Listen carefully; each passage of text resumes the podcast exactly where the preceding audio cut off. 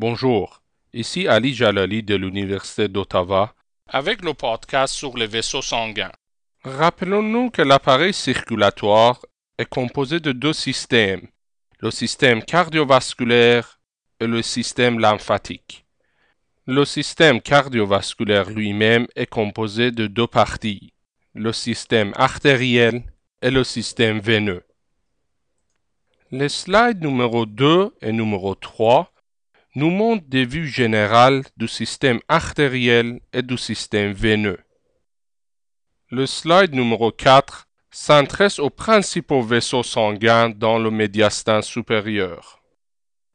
Rappelons-nous que la cage thoracique est divisée par le plan thoracique transverse en médiastin supérieur et médiastin inférieur.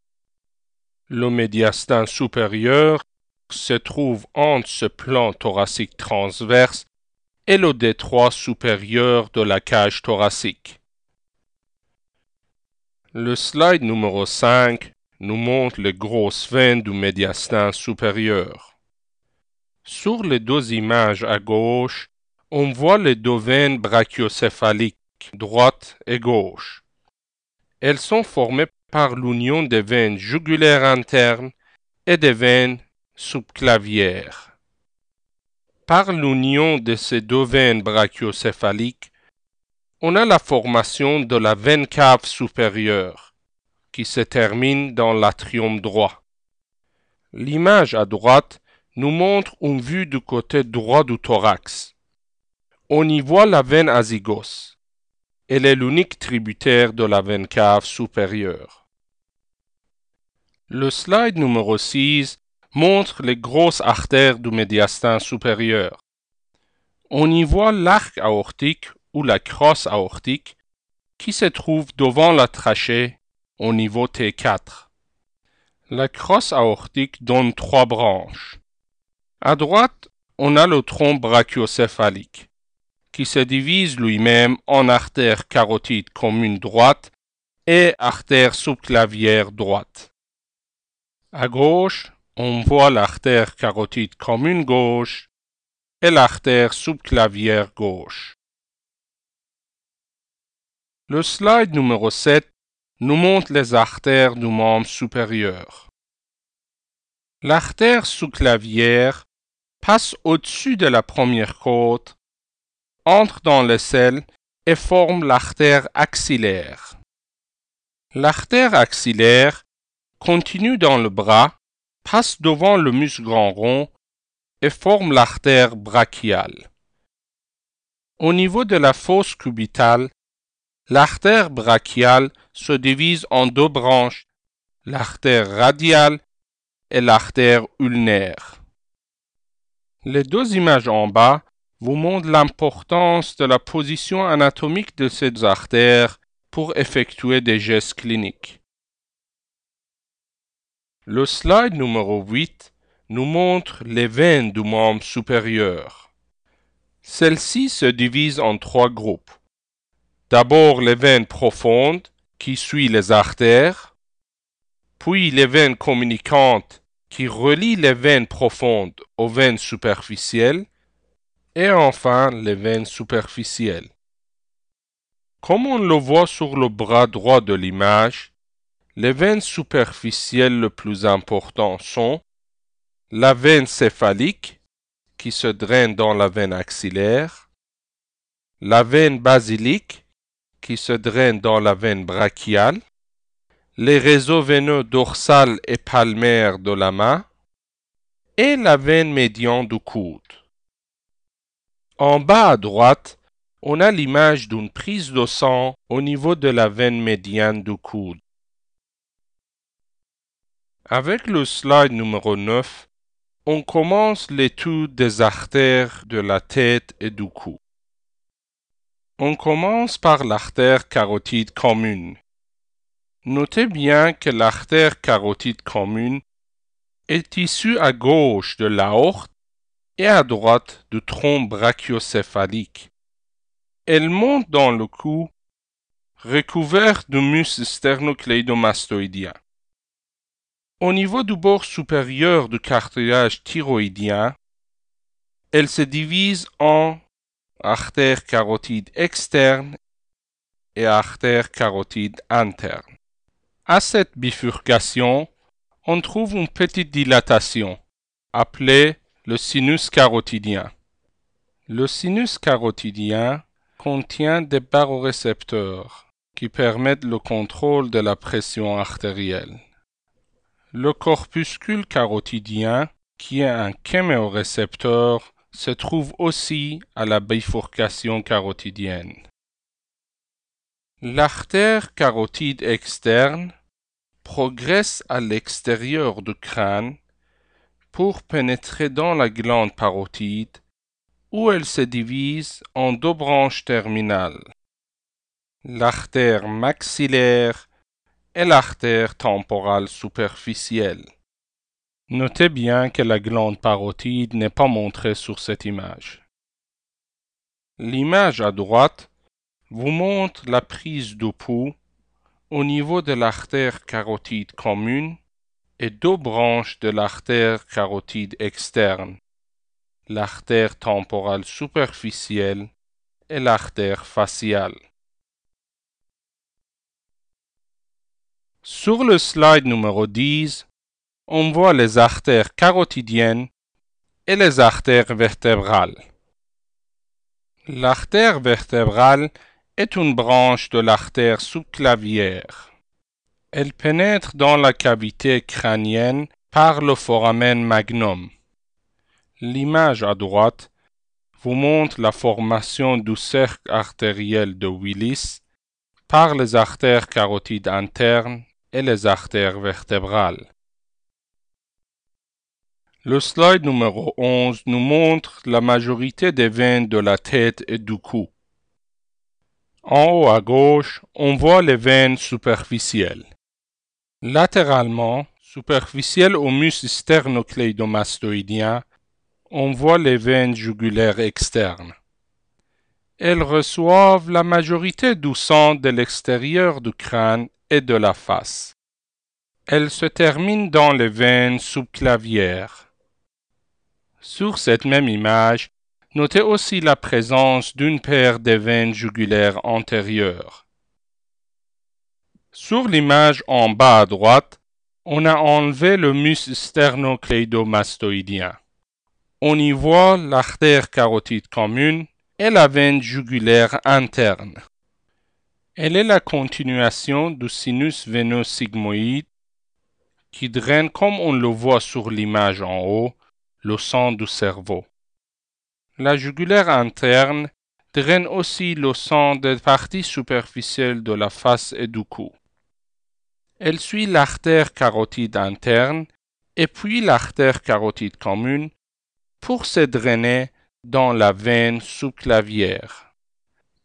Il existe aussi une paire de veines vertébrales. Celle-ci accompagne l'artère vertébrale et se termine dans les veines brachiocéphaliques. Le slide numéro 12 nous montre les artères du thorax. À gauche, on voit les artères de la paroi postérieure du thorax. Sur la ligne médiane, antérieure à la colonne vertébrale, on voit la l'aorte descendante. Elle commence au niveau du quatrième vertèbre thoracique, descend dans le médiastin postérieur et passe à travers le hiatus aortique de diaphragme pour entrer dans l'abdomen. L'aorte descendante donne les branches suivantes. Neuf paires d'artères intercostales postérieures, une paire d'artères subcostales, des artères oesophagiennes et des artères bronchiales. Notez bien que les deux premières paires d'artères intercostales sont des branches du tronc costo-cervical. Sur l'image à droite, on voit la paroi antérieure du thorax. On y voit les deux artères thoraciques internes, qui prend leur origine des artères subclavières, descend au bord du sternum et donne les artères intercostales antérieures. Elles se divisent en deux branches terminales, l'artère musculophrenique et l'artère épigastrique supérieure. L'image en bas à droite vous montre le passage de la veine, de l'artère et du nerf intercostal dans le sillon costal situé sur le bord inférieur d'une côte. En bas à gauche, vous avez l'image d'un pontage coronaire avec utilisation de l'artère thoracique interne. Le treizième slide nous montre le drainage veineux de la paroi thoracique. En bas à droite, on voit les veines de la paroi postérieure du thorax. À droite de la colonne vertébrale, on voit la veine azygos. Elle reçoit le sang des veines intercostales postérieures droite. À gauche de la colonne vertébrale, on voit la veine hémiazygos en bas et la veine hémiazygos accessoire en haut. Elles reçoivent les veines intercostales postérieures gauche et sont elles-mêmes les tributaires de la veine azygos. Notez bien que les trois premières veines intercostales postérieures des deux côtés s'unissent pour former les veines intercostales supérieures droite et gauche. Les veines intercostales supérieures se terminent dans la veine brachiocéphalique. L'image en haut à gauche vous montre le drainage de la veine azygos dans la veine cave supérieure. L'image en bas à gauche nous montre les veines thoraciques internes sur la paroi antérieure du thorax. Celles-ci accompagnent les artères thoraciques internes pour se terminer dans les veines brachiocéphaliques.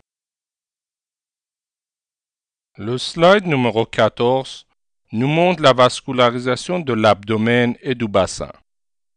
On y voit l'aorte abdominale qui entre dans l'abdomen à travers l'hiatus aortique situé au niveau du douzième vertèbre thoracique.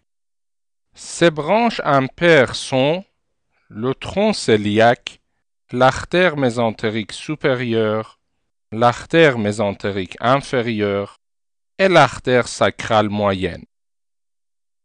Ces branches paires sont les artères phréniques inférieures, les artères rénales, les artères surrénaliennes moyennes, les artères gonadiques et les artères lombaires.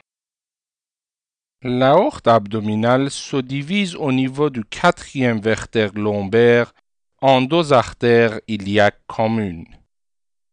Au niveau du disque intervertébral L5-S1, chaque artère iliaque commune se divise en deux l'artère iliaque interne pour la vascularisation du bassin et du périnée et l'artère iliaque externe pour la vascularisation du membre inférieur. Sur la même image, on voit aussi le drainage veineux de l'abdomen et du bassin.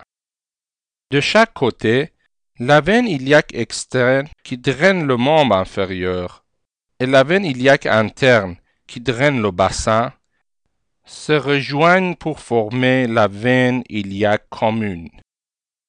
Les veines iliaques communes droite et gauche se fusionnent pour former la veine cave inférieure. La veine cave inférieure débute au niveau de cinquième vertèbre lombaire, monte du côté droit de l'aorte pour traverser le diaphragme à travers l'hiatus de la veine cave inférieure et se terminer dans l'atrium droit. La veine cave inférieure reçoit directement tout le sang sous-diaphragmatique, sauf le sang du système digestif.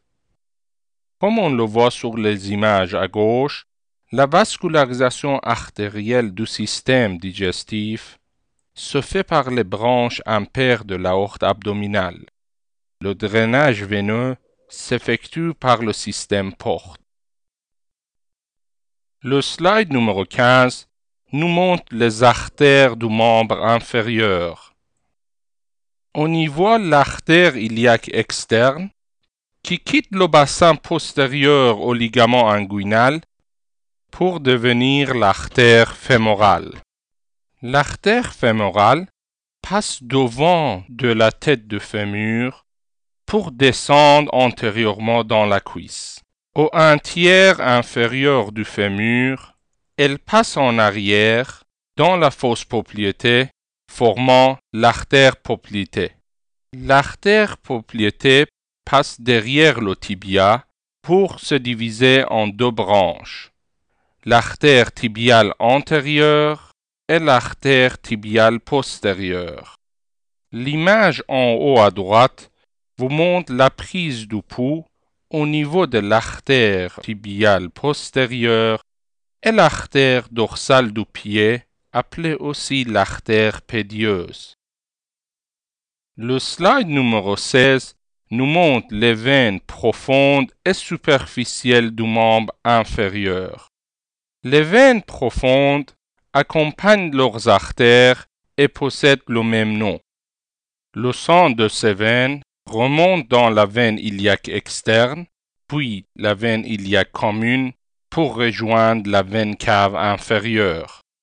Sur le même slide, on voit les veines superficielles on y voit la grande veine saphène qui commence devant la malléole interne, monte à la face interne de la jambe et puis de la cuisse pour se jeter dans la veine fémorale.